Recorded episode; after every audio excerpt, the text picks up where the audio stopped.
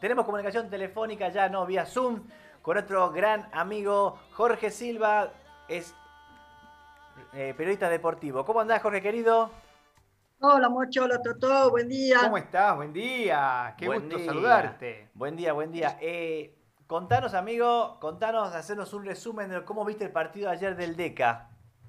Eh, bueno, te cuento, como sabemos, Atlético cayó en su debut por Copa Sudamericana el único tanto lo marcó Silvio Romero de penal a los 26 del primer tiempo, en un penal que fue un tanto dudoso porque Jonathan Cabral, el defensor de Atlético, llega a tocar primero la pelota y después con el envión arrastra al jugador de Independiente. Es un caso muy similar a lo que le pasó a Messi el fin de semana frente al Real Madrid, en donde el el full fue prácticamente el mismo, que llega Casemiro a la pelota, pero lo termina arrastrando. En este caso, el de Barcelona no cobraron penal, pero el de Atlético, si no tuvo suerte, le cobraron penal. De hecho, fue el único gol del partido.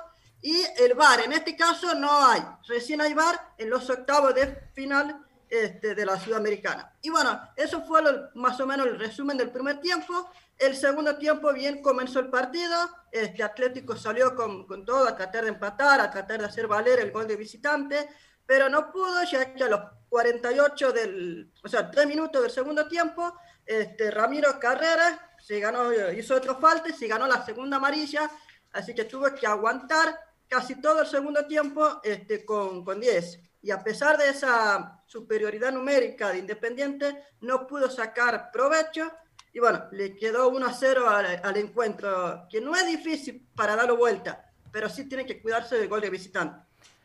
Bien, bien, qué macana. ¿eh? Qué macana que, bueno, la injusticia, ¿no? Jorgito, que, le toca por ahí a los, a los equipos eh, chicos, al lado de estos equipos que, bueno, manejan, ¿no? Todo.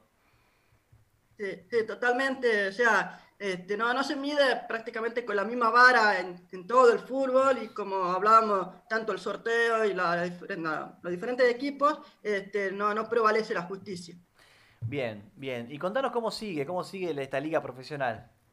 Eh, sí, te cuento. Este, bueno, Atlético se va a quedar, como habíamos anticipado, se va a quedar el este, hasta el domingo, este, que tiene que enfrentar a Racing allá en Avellaneda y luego se eh, volverá para enfrentar acá la Copa Sudamericana a la vuelta el jueves 5 en el Monumental. Te cuento cómo sigue este, River Boca, las novedades que han tenido. Gallardo, como habíamos anticipado, estaba aislado por tener un contacto estrecho este, con una persona que tenía COVID. Resultó ser un amigo de, de uno de sus hijos, que habían compartido una cena, ah. pero afortunadamente no, no pasó nada.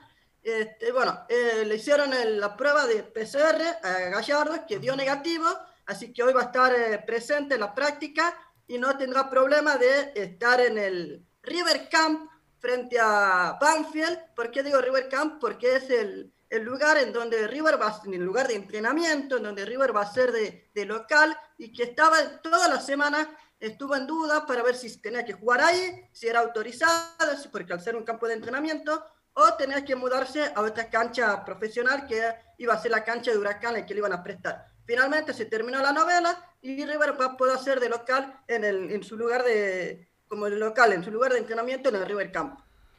Y esta cancha, esta cancha, Jorgito, esta cancha está eh, es cumple todas las normas, digamos, tiene el mismo tamaño, todo de una cancha profesional, de un estadio.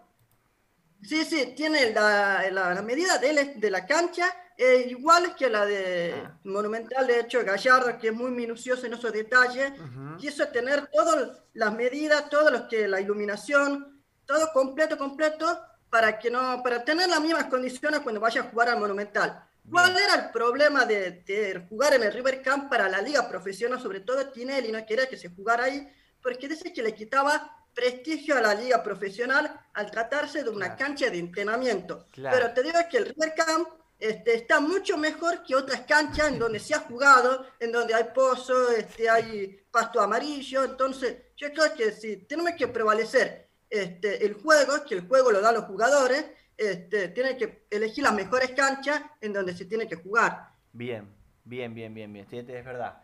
Es verdad, uno ve a veces estadios eh, que no que son así, estadios que no, no, no entendés que sean de primera, ¿no? Tota-, totalmente, o sea, tiene que ser la tiene que los, acá el espectáculo no lo brinda las tribunas porque era sobre todo porque atrás no hay tan, no se ve un marco de tribuna, pero al tratarse de partidos sin, sin hincha, era como medio insólito de que dejaran, quisieran gastar a, River este, en otro estadio en donde no se iba a poder tampoco tener hincha. Bien, bien, bien, bien, bien.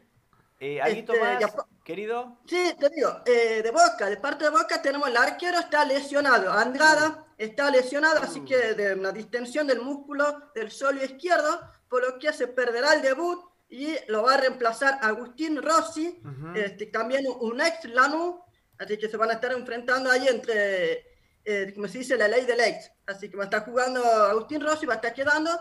Y bueno, te digo otra novedad así de, de que es de una ex Boca, eh, Guillermo Barro Esquelote, ¿se acuerdan que fue DT de, de Boca cuando perdió la, la, final con River en 2018? Fue expulsado del Galaxy de Los Ángeles, donde estaba jugando, este, porque de los nueve partidos perdió los últimos siete, así que me lo, lo despidieron. Y Pavón, este, que era jugador de Boca, podría volver y hasta incluso podría llegar a jugar la Copa Libertadores de, que se está jugando este año. Mira, bien. Bien te digo lo último. Sí. Lo último se trata, bueno, de lo que todos estábamos esperando en la, la liga profesional, la, la, copa que nos engloba a todos los argentinos.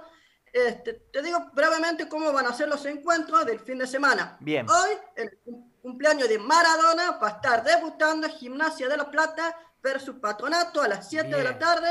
Eh, y también en el segundo turno de hoy, Talleres con News del grupo de Boca. Lindo encuentro. Sí. Te digo brevemente lo de mañana. Mañana hay cuatro encuentros, que va a ser Aldo Cibe Estudiante, Vélez Huracán, Argentino San Lorenzo y Lanús Boca mañana a las 9 y 15, o sea, 9 y cuarto de la noche va a estar jugando Lanús y Boca. El domingo arranca tempranito, no sé cómo van a aguantar después en el verano, a las 11 de la mañana Defensa Colón, Unión Arsenal, a las 4 y 15 va a estar jugando Racing Atlético a las 16:15. Después juega Central Córdoba Independiente y en el último turno del domingo River versus Banfield también a las 21:15 eh, de la noche y el lunes el último Rosario Central frente a Godoy Cruz. Espectacular, Coquito, muy completo. Eh, amigo, una opinión acerca de Maradona en su cumpleaños. Eh, Maradona, bueno, le mando que podemos mandar que un fenómeno, un crack, es el que lo dio la última Copa del Mundo. Así que un fuerte abrazo y es uno de los, de los mejores jugadores. No hay comparación con Messi porque es absurda la comparación de quién es mejor, quién es este, pero, pero le, estamos, estamos orgullosos de tener a uno de los mejores jugadores del mundo, sin duda. Espectacular, Jorgito. Muchísimas gracias, súper completo. Un abrazo enorme y buen fin de semana. Igualmente, un placer.